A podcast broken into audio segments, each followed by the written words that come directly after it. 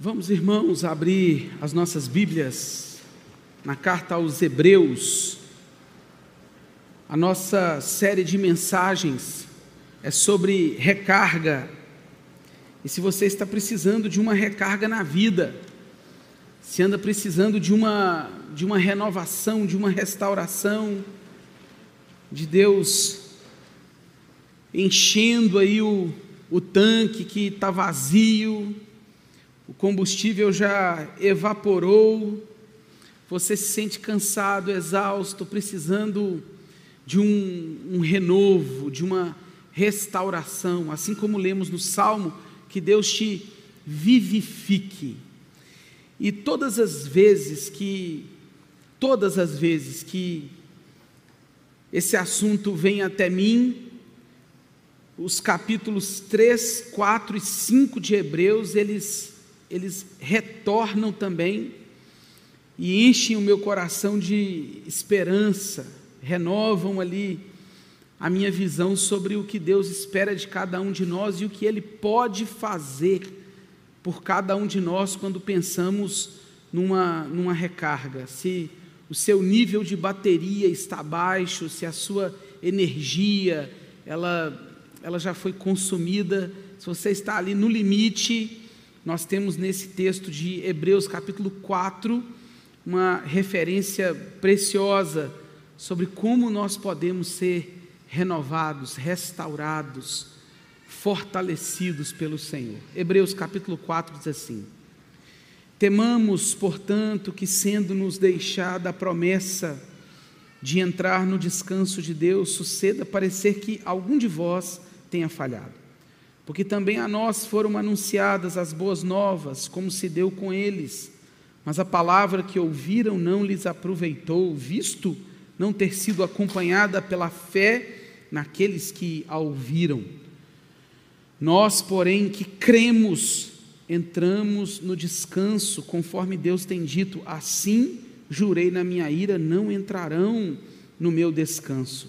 Embora certamente as obras estivessem concluídas desde a fundação do mundo, porque em certo lugar assim disse no tocante ao sétimo dia, e descansou Deus no sétimo dia de todas as obras que fizera, e novamente no mesmo lugar não entrarão no meu descanso.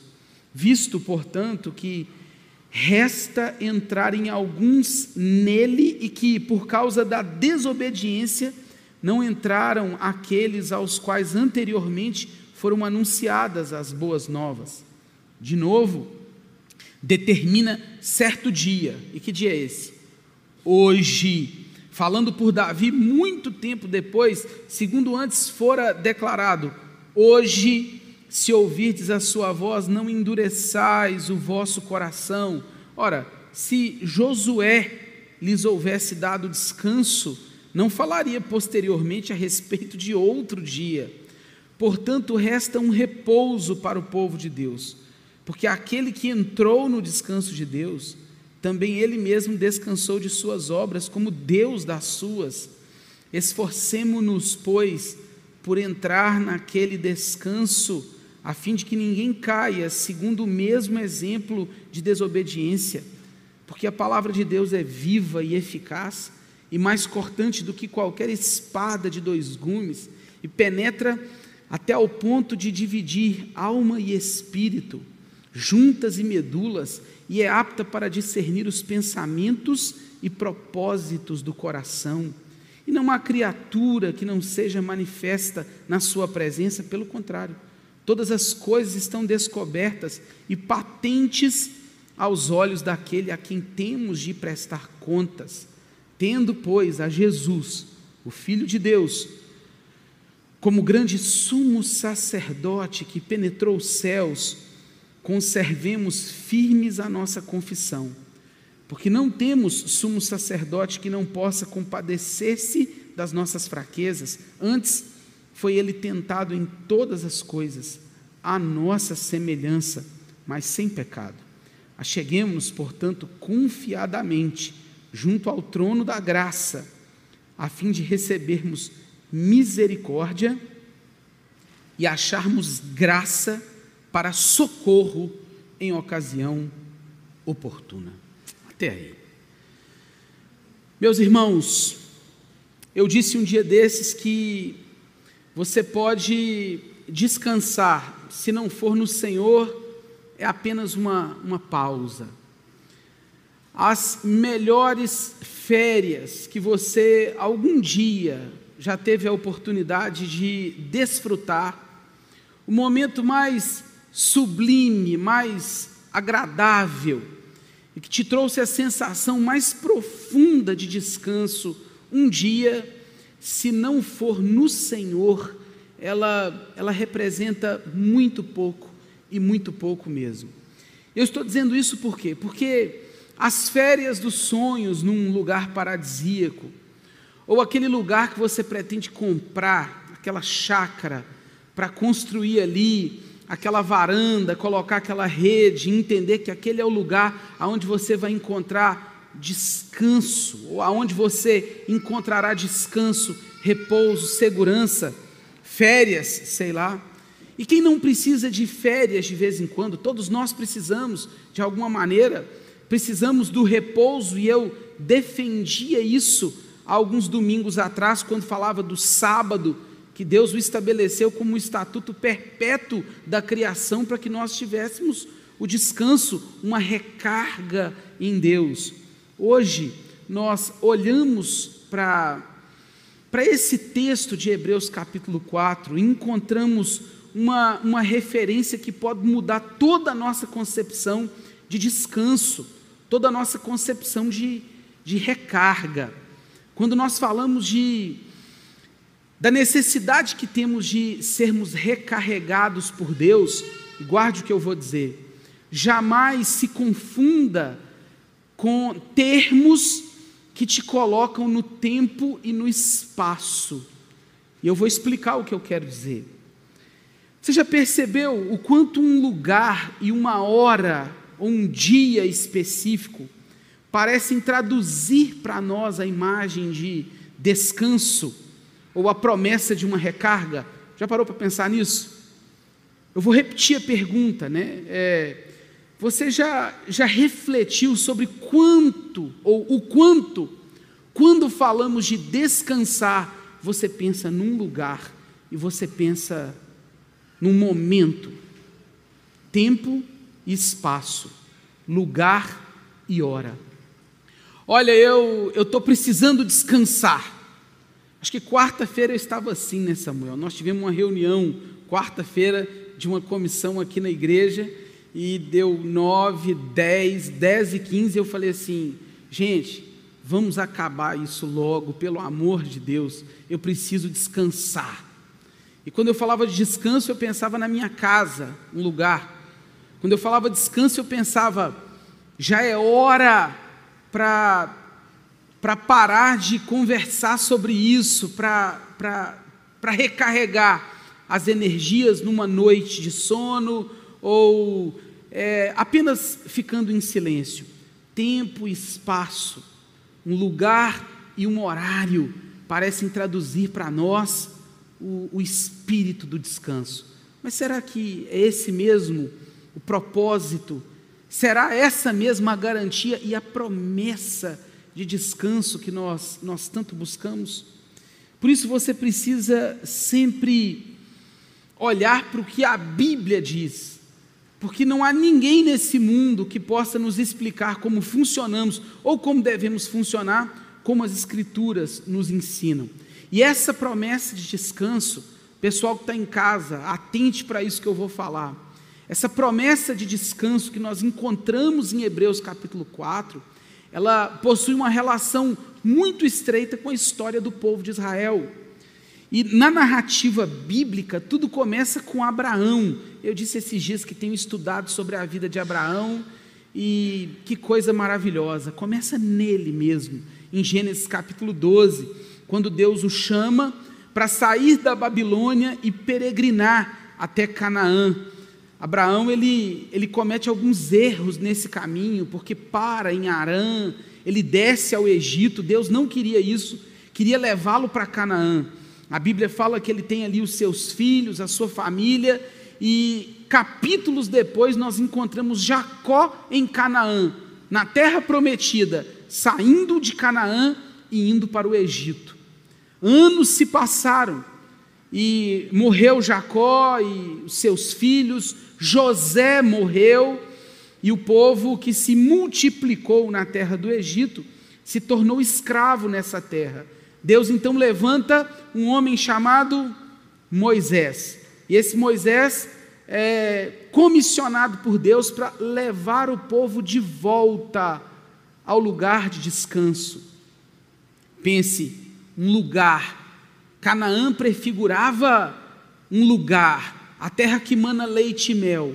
Ela apontava para um, para um descanso que o povo de Deus teria em viver construindo tijolos e recolhendo palha no Egito. Moisés tira o povo de lá e nas suas peregrinações confia a um sucessor chamado Josué a bênção de conduzir o povo de Israel a esse descanso. E essa terra, que era a terra que manava leite e mel, o descanso prometido de Deus a Israel, veio depois de anos de peregrinação.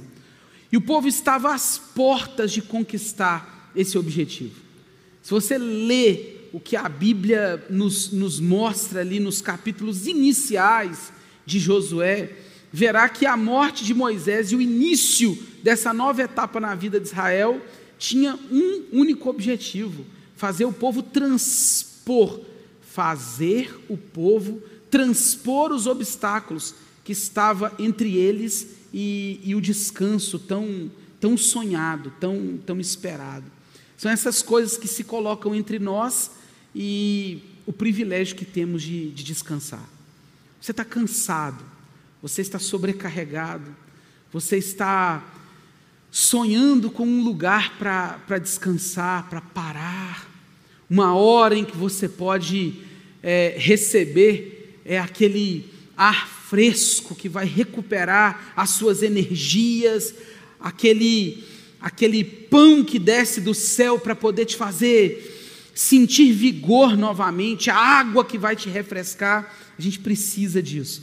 Mas na história de Josué, que é citado no capítulo 4 de Hebreus, nós percebemos que existem inúmeras coisas entre eles, Israel, e o descanso prometido de Deus. O inusitado, por exemplo, como a morte de Moisés.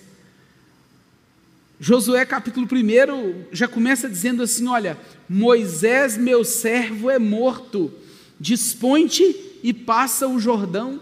Era Deus dizendo assim: Olha, você está, o povo está cansado dessa peregrinação, e há entre vocês e o descanso o, o inusitado, sabe, o, o, o imprevisto o impensável, como a travessia do Jordão, por exemplo. Às vezes nós desejamos que Deus nos dê esse alívio, esse conforto, essa essa paz que vai encher os nossos corações, mas o inusitado aparece, uma morte, uma enfermidade, uma falência, uma discussão, um problema, é, o impensável, as travessias que nós devemos fazer. O povo deveria atravessar o Rio Jordão e, se quisesse descansar, precisaria lidar com algo impensável: o fato de que Deus abriria caminho aonde não, não tinha caminho. O povo precisou de lidar com o intolerável, o intolerável. E eu penso que a nossa série sobre recarga ela deve encerrar falando sobre esse intolerável, sobre o pecado de Acã, registrado no início do livro de Josué, que fez o povo sofrer uma derrota terrível. Como que o povo entraria no descanso de Deus, tendo o pecado consumido parte do seu exército, humilhado Israel e mostrado que eles eles deveriam, eles tinham de lidar com o intolerável e o impossível. Entre nós e o descanso sempre tem e sempre terá, guarde isso que eu estou te dizendo, para você encontrar esse repouso espiritual. Isso que Paulo chama aos filipenses de paz que excede ao que mesmo? Todo entendimento, uma paz que não tem explicação.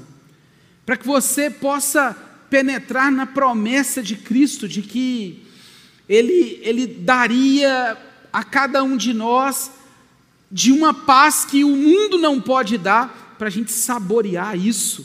Muitas coisas são pedras pelo caminho o inusitado, o impensável, o intolerável e, por fim, o impossível. Tem pessoas que naturalmente poderiam dizer: Eu jamais terei condições de descansar em Deus, porque é impossível. Essa muralha é grande demais para poder derrubar. Eram as muralhas de Jericó. Era o povo tendo que entrar em Canaã, mas as muralhas de Jericó pareciam intransponíveis.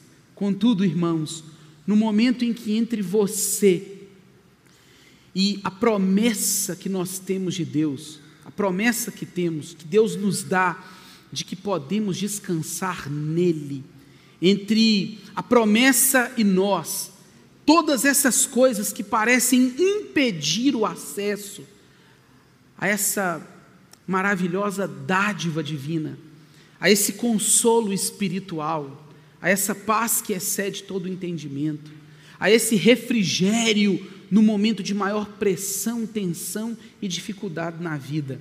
Nós precisamos, como eu disse semana passada, olhar para o alto, porque ali nós encontraremos não apenas o Deus grande, como eu disse semana passada, mas a sua ordem, a sua promessa e a sua ajuda. Leia a história do povo de Israel. E você verá que Deus introduziu esse povo na terra, assim como Deus tem o poder de fazer conosco quando nós não conseguimos descansar nele. Olhe para mim, preste atenção. Você que está em casa, muita atenção no que eu vou falar. Nós não conseguimos, irmãos. Nós somos fracos, ansiosos, nós nos deprimimos, nós pecamos, nós reclamamos eu falei muito essa semana isso, repeti ontem numa reunião com a junta diaconal. Eu falo isso em casa o tempo inteiro. Eu não posso ser como o profeta Jonas, que em um momento Deus fez coisas maravilhosas e ele ficou reclamando. Eu preciso ser como o profeta Jeremias, que em um momento Deus estava fazendo coisas terríveis e ele estava agradecendo. Nós precisamos olhar para o mover de Deus e dizer assim: o que Deus está fazendo, eu tenho paz nisso, mas nós não conseguimos. Você concorda comigo ou não? Talvez você seja dessas pessoas que deita e dorme, come e não engorda. É bem-aventurado o nome disso, tá? Isso é bem-aventurança. O seu Juraci deve estar nos acompanhando aí agora. Um abraço, seu Juraci, dona Hilda. O seu Juraci sempre falava isso. Reverendo, ó, nenhuma caricatura aqui não, viu? Com reverendo, ele, ele fala: Eu como, como, como, como e não engordo. Eu falei: O senhor deita e dorme? Ele deito e durmo. falei: Bem-aventurado. Talvez você não seja um bem-aventurado desse, é pinçado por Deus. Você dorme mal, tem uma dificuldade para dormir, come, engorda, ansioso, se deprime. É, talvez até o bem-aventurado em algum momento não consegue descansar nas promessas de Deus. E por mais durão que você seja, por mais durona que a senhora seja, por mais forte que você é, é, suponha ser, a Bíblia ela fala que é maldito o homem que confia no próprio braço, que faz da carne mortal o seu braço. Nós precisamos que Deus nos introduza. Por quê? Porque Ele deu a ordem: descansem. Ele nos deu a promessa: eu vos farei descansar. E Ele nos prometeu, Ele nos ajuda quando impossível parece impedir esse privilégio de deitarmos no, no colo dele, de descansarmos de fato nos braços desse Deus que, como diz o Salmo 131, nos acalma como uma, como uma criança se acalma no, no colo da sua mãe. E o que isso tem a ver conosco? Esta história toda que eu contei, ela prefigura uma história muito maior. Em Hebreus capítulo 4, nós, nós encontramos não a sombra, mas a revelação do que esse descanso em Deus significa. E nesse contexto nós encontramos duas figuras que nos ajudam a entender essa questão do descanso. E por que, que esse texto é tão importante para nós? Porque nós nos confundimos com ele. Nós acreditamos que esse descanso descrito aqui tem a ver com uma geografia também. Porque ele fala de Canaã e fala do sábado. E olha que coisa curiosa. Eu falei sobre tempo e espaço, não falei? Canaã é o lugar, o sábado é o dia, é o tempo e o espaço, apontando para aquilo que nós entendemos ser o descanso. O autor aos Hebreus traz o nosso olhar para algo superior, dizendo assim: não, não é um lugar, não é uma hora que garante o descanso espiritual prometido por Deus. Esse texto fala de um descanso superior, uma recarga especial, daquelas que nós não conseguimos explicar. Aquela recarga que encontra o coração do aflito no momento mais crítico e mesmo assim ele parece ter paz. É aquele descanso que não pode ser medido, ele não pode ser pesado, é um descanso que, se você olha para a pessoa, não tem a ver com, com o espaço, porque o lugar onde ela está é o pior do mundo. Não tem a ver com, com tempo, porque o momento que ela está vivendo é o pior momento do mundo. Nós olhamos e não entendemos, porque nos falta talvez o elemento que nos introduz, que nos conduz, que nos faz experimentar do leite e do mel da promessa divina. A Bíblia nos ensina sobre essa recarga, e eu queria que você aprendesse isso hoje, como algo estritamente espiritual. Que as férias dos sonhos, que o momento mais mais ocioso que você já viveu na vida, que as férias prêmio que você recebeu de três meses e foi para um lugar paradisíaco e teve dinheiro para poder consumir tudo que você é, queria consumir, tudo que você já idealizou em termos de descanso, não se compara ao que a promessa de Deus nos oferece, ao que a Bíblia nos oferece, e infelizmente nós nos inquietamos porque lutamos, insistimos e nos esforçamos para receber um descanso passageiro, desprezando o descanso permanente e eterno prometido na palavra. A Bíblia fala que o caráter desse descanso é superior, e eu quero insistir nessa palavra superior, e por que superior? Porque o autor aos Hebreus ele não está falando de Canaã, ele não está falando do sábado, ele não está falando de coisas que trariam descanso, refrigério, alívio para o povo, não é geografia, não é Canaã e não é nem mesmo a Nova Jerusalém. E por isso que eu falei que muita gente se confunde com esse texto. Porque tem gente que lê e acha que o autor aos Hebreus está falando do dia que a gente for para o céu acha que o autor está falando da Canaã celestial, mesmo sabendo que somos peregrinos. Está claro para nós uma coisa: se Cristo não estivesse no céu, isso não seria céu, isso não seria descanso. Concorda comigo ou não? Pense que quando a Bíblia fala de glória eterna, que quando a Bíblia fala da nova Jerusalém, ela não está falando de um resort de luxo é, 70 estrelas. Não. A Bíblia não está falando de um lugar, de uma geografia em que você terá para sempre as coisas mais prazerosas do mundo para desfrutar. Não. Esse lugar que você, se você conseguir imaginá-lo aí na sua cabeça, o resort mais fantástico e maravilhoso do mundo, se ele não tivesse Cristo como o grande, o grande Senhor desse lugar, o nome desse lugar seria inferno. Porque a única coisa que nós sabemos nessa vida é que aonde Cristo não está, aonde a sua graça especial ou a sua graça natural esteja, o nome disso é inferno. O autor não está falando de da Nova Jerusalém. Porque se Cristo não estivesse lá, não seria Nova Jerusalém. E ele não está falando de algo futuro. Há comentaristas que divergem, mas ele não está falando de algo futuro, porque o versículo 3 ele diz assim: Nós que cremos já entramos nesse descanso. E olha que coisa curiosa. Ele não está falando assim, olha, eu vou peregrinando, eu estou sofrendo, eu estou cansado, eu estou batalhando, eu estou lutando, mas quando eu morrer, eu vou, aí eu vou, aí eu vou descansar, porque aqui a gente não tem descanso mesmo nessa vida. Não, não. Ele está dizendo que nós não entramos nesse descanso porque talvez a gente não creia como deveria crer. A gente não tenha fé como deveria ter. A gente não depositou as nossas esperanças em quem nos aponta um descanso superior.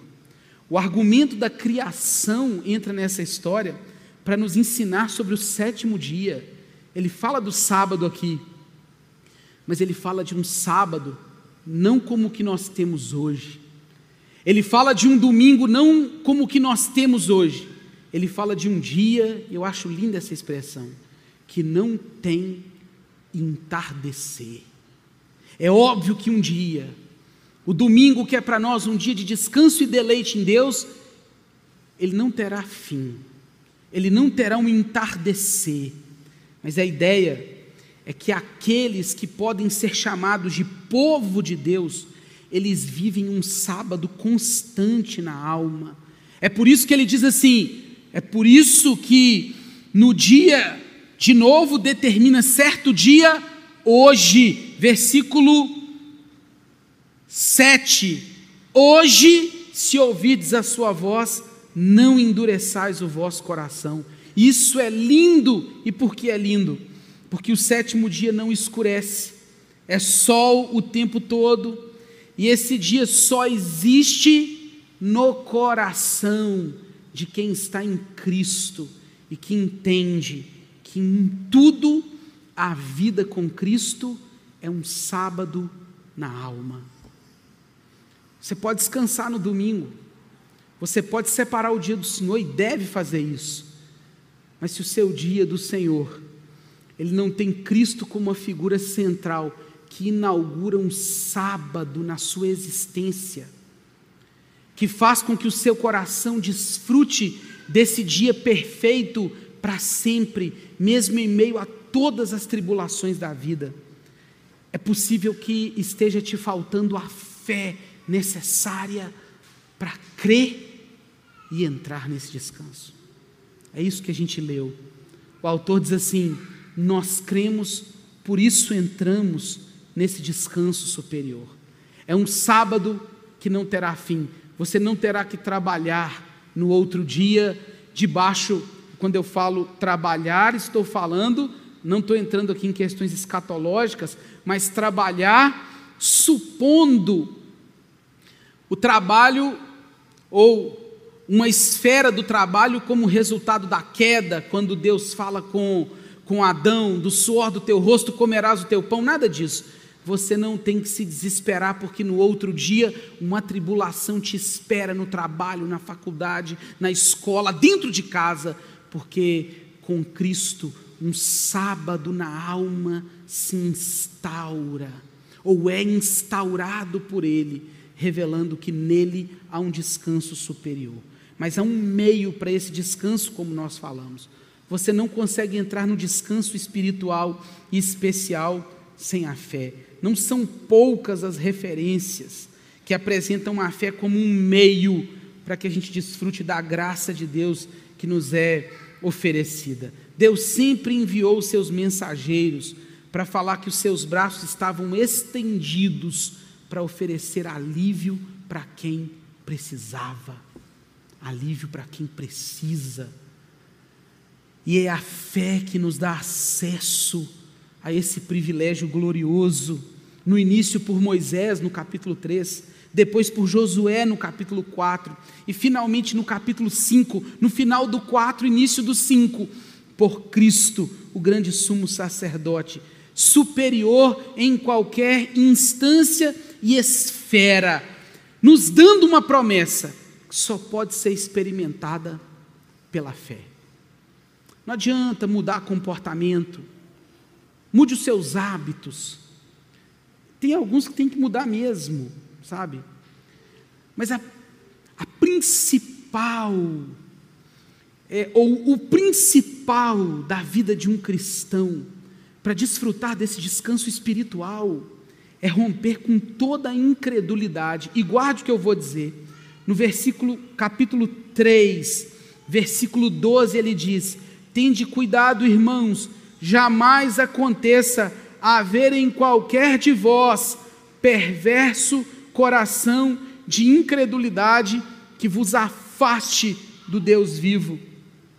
A incredulidade bloqueia o acesso ao descanso de Deus. Guarde isso. Por que, que eu me sinto tão cansado e não desfruto do alívio espiritual oferecido por Cristo? Porque talvez a sua fé, a sua fé, ela não seja trabalhada, levada a sério. Eu já falei muito isso com adolescentes na igreja. Você acha que você vai encontrar fé aonde? nos vídeos do YouTube, nas séries da Netflix, do qualquer outra coisa. Você vai encontrar fé aonde? Dedicando todo o seu tempo em conversas imorais, inúteis e que não, não, não, não trazem nada para o seu coração. Aonde a nossa fé é forjada? Se não através dos meios pelos quais Deus comunica a sua graça a nós e nos ajuda a encontrar descanso e segurança. No dia que você se deparar com um homem de Deus, cuja fé é robusta, como eu já encontrei alguns pela caminhada, você vai se assustar no momento em que vê a vida desses homens desmoronando e esses homens cuja fé robusta, forjada com os joelhos dobrados, forjada pelo poder da oração, pelo conhecimento de Deus nas Escrituras, pela fé que inspira e é inspirada pelos santos que há na terra, essas pessoas que se dedicaram a alimentar mais a fé do que a conta bancária, gente que se ateve em fortalecer mais a fé do que tonificar os músculos, gente que se preocupou muito mais em exercitar a alma do que o cérebro para ser considerado um acadêmico, gente que buscou muito mais a presença santa do Deus Todo-Poderoso do que ser reconhecido na profissão, essas pessoas, nós olharemos para elas nos dias críticos e nos momentos mais duros e trágicos, nos momentos mais exaustivos, nos momentos onde a bateria estiver acabando, essas pessoas, elas, elas estarão em descanso, porque a fé robusta, sólida como uma rocha, trabalhada com os joelhos dobrados, é uma vida de muito jejum, é gente que aprendeu a orar, a jejuar, a ler a Bíblia com, com amor. É gente que aprendeu o caminho da fé quando todo mundo dizia não e essa pessoa falava é possível. Essa fé forjada que faz com que pessoas elas, elas não sejam bloqueadas na hora de encontrar o descanso divino. Se você estiver esgotado, você precisa investir na sua fé. É na fé. Os recursos artificiais podem nos ajudar como muletas temporariamente, mas se você abrir mão da fé, se você abrir mão daquilo que vai nutrir a sua alma e te fortalecer para viver com Cristo, é, você nunca terá um sábado na alma, as coisas nunca estarão desmoronando ao seu redor e você dirá assim: ainda que a figueira não floresça, não haja fruto na, na videira e não haja vacas nos currais, eu me alegro no Senhor, no Deus da minha salvação. Se estiver esgotado, talvez tenha te faltado fé, robusta, forte, o suficiente para entrar no descanso de Deus. Existe uma base para esse descanso. Esse texto parece entrar aqui desnecessariamente, porque ele fala da palavra de Deus. A pergunta é: como então a gente pode ter a fé alimentada? É através da Bíblia. Como que você vai saber, saber sobre Deus? Fala para mim. Como que a sua fé será forjada se você não conhece a Bíblia? Não, eu já li a Bíblia toda uma vez. não, meu Deus, não. Você precisa, eu preciso, nós precisamos de muito mais. Como nós vamos saber sobre Deus se nós desprezamos a fonte da sua própria da nossa própria relação com Ele, ou como Ele escolheu para se revelar a nós? Eu não tenho muito tempo para ler a Bíblia, eu não entendo a Bíblia, isso é mentira. Se você não entende a Bíblia, você está cego na incredulidade das trevas, você não é um cristão. Porque o cristão, mesmo sendo, prestem atenção no que eu vou dizer, eu não estou falando de forma jocosa, eu estou querendo, inclusive, é, deixar aqui o registro do que o poder de Deus pode fazer. Prestem atenção no que eu vou dizer. Quando você põe um cabeçalho dele, desse, todo mundo fica ali, né? O que será que ele vai dizer? Olha, uma pessoa analfabeta, ela consegue entender o que a Bíblia quer dizer ela consegue entender o que Deus quer dizer a ela por meio da palavra, mesmo que ela não consiga ler. Eu conheci duas irmãs, duas irmãs, eram gêmeas, idosas, solteiras, e que elas não sabiam ler. A igreja deu para elas, na época, é, um conjunto de fita cassete com narração da Bíblia lá, parece que era o Cid Moreira narrando na época até. Aquelas mulheres se emocionaram com aquele presente. E não havia dia que se passasse na frente da casa daquelas mulheres que elas não estivessem ouvindo o que Deus queria falar com elas por meio da, da palavra. Elas não sabiam ler, mas sabiam ouvir o que Deus queria falar com elas e entendiam aquilo. O que tem de camarada, é, mas assim, o que tem de doutor, tem de doutor que fala assim: eu acho tão complicado a Bíblia, complicado mesmo, é o quanto nós nos afastamos dela, ela que é chamada por ela mesma ou por Deus de viva, eficaz e penetrante. É a figura de uma espada que nos ajuda a entender algumas coisas, que em conexão com o texto de Efésios fala que é ela que tem o poder de tratar o homem de forma profunda. Me escutem em nome de Jesus. Existe um cravo na sua alma que tira a sua paz, sabe? Que te cansa. Existe um, um existe um, um, um cisto, existe um. Olha, eu fico tentando achar as palavras. Existe um, uma ferida na sua alma que não te deixa descansar. Não te deixa, tem um calo na sua alma que não te deixa descansar no Senhor. Mas a Bíblia fala que a palavra de Deus, ela tem o poder de encontrar o coração do homem no mais profundo. Você já pensou algo que tem o poder de, é, de dividir alma e espírito? O que, que é isso? O que, que tem o poder de separar? Alma é isso, espírito é aquilo. Só a viva palavra de Deus, capaz de discernir, preste atenção nisso, pensamentos e propósitos do coração, seja emocional, intelectual, familiar, externo, interno. A palavra de Deus nos oferece a base para um descanso superior. Sem a Bíblia, sem as Escrituras, sem a palavra de Deus e sem o apego às Escrituras, o amor por elas, a sua fé não será forjada. Sem essa fé, você jamais saberá o que é um descanso superior. E sem essas noções, você jamais terá contato com o agente desse descanso, que é o nosso grande sumo sacerdote Jesus Cristo. Eu quero encerrar minha fala falando que nós podemos descansar pela eficiência daquele que intercede por nós.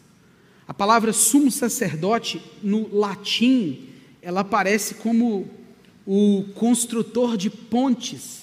Aparece a palavra pontifex no latim aqui para indicar aquele que constrói a ponte até Deus. É Jesus Cristo. Você precisa de Deus para descansar? É só Deus quem pode fazer isso? Foi Ele quem fez a promessa? Se o agente desse descanso, que é Jesus Cristo, não te pegar pela mão e não te levar, você não vai, você é como eu. Nós somos ansiosos, nós somos depressivos, nós somos pecadores, nós, nós vivemos de achar uma distração diferente para nos ocupar no momento das nossas, das nossas angústias. A gente não consegue, ponto final, nós somos caídos. Nós precisamos de Jesus Cristo para nos pegar pela mão e falar assim: vai, repousa, descansa. Essa é a promessa do meu Pai para você. Ele é o alvo da nossa confissão e da nossa confiança, porque Ele é o Filho de Deus. Olha, e sabe por que, que a gente pode confiar? O texto fala isso. Porque Ele entrou nos Santos dos Santos, ou nos Santos dos Santos mais importante, no céu e nos introduziu na presença de Deus. A palavra grega para compadecer-se, como diz aqui, ela dá uma ideia de simpatia, ou aquele que sofre ao lado de. Não, isso você tem que, isso eu tenho que repetir. Você tem que ter paciência e me ouvir mais alguns minutos. Leonardo, porque eu te amei, porque eu te escolhi, eu não cruzei os braços, eu resolvi sofrer do seu lado. Quem crê no Deus Trino tem motivos nessa vida para permanecer firme até o final, porque tem um Deus que o amou e está esperando por ele. Tem o Espírito que é o seu, que nos assiste nas nossas fraquezas, e tem Jesus que resolveu sofrer ao nosso lado, como diz o verso 16, para que recebamos da misericórdia de Deus e achemos graça para socorro em ocasião oportuna.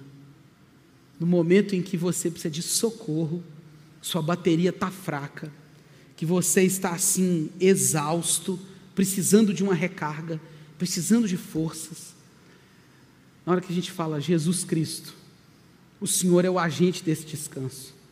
Senhor Jesus, eu quero mais do Senhor. Jesus está do nosso lado, dizendo assim, e ao nosso lado significa você não está sozinho nessa luta. Você não está sozinho nessa luta. Você não está sozinho nessa luta. Não é um lugar, irmãos, não é o novo céu e a nova terra. Não é. Não é tempo e espaço. Tudo isso pode ser usado por Deus para nos dar o descanso que Ele quer. Deus pode te dar umas férias para te recarregar. Deus pode te dar um, uma alegria para te recarregar. Sabe o que eu já vi muito? Deus pode dar um neto para uma pessoa para recarregá-la. Parece que filho descarrega, né? Assim, o filho tira um pouco da bateria, o neto dá uma, uma recarregada na bateria. É o ciclo da vida, né? Filho é bênção demais. Não fosse filho, não, não tinha neto. Mas o neto dá aquele brilho no olhar do avô, da avó. Filho também, né? Não tem essa, não. Filho também. Filho, Deus te dá um filho, né? Aquela mulher que está ali pedindo, aquele pai que está pedindo, vem o filho, aquilo dá um, como diz o C.S. Lewis, né, uma lufada de ar na pessoa. Deus pode te dar um amigo. Deus pode te dar um monte de coisa, um monte. Ele pode resolver seu problema, inclusive. Mas você nunca encontrará descanso superior se não for por meio de Cristo. E você não terá por meio de Cristo se não for por meio da fé. E você não terá por meio da fé se não for por meio da palavra. E se não for por meio da palavra, jamais será um descanso superior, jamais será uma recarga superior. Eu espero que você saia daqui hoje dizendo assim: eu não consigo, eu já tentei e não consigo. Eu preciso confiar em Jesus Cristo, entregar minha vida totalmente a Ele. É para você que eu estou falando, é para você que eu estou falando, é para você. Você precisa colocar a sua vida aos pés de Jesus Cristo. Ele, somente Ele, pode te pegar pela mão e te colocar nesse descanso superior, recarregar suas baterias e te dar uma paz que excede a todo entendimento.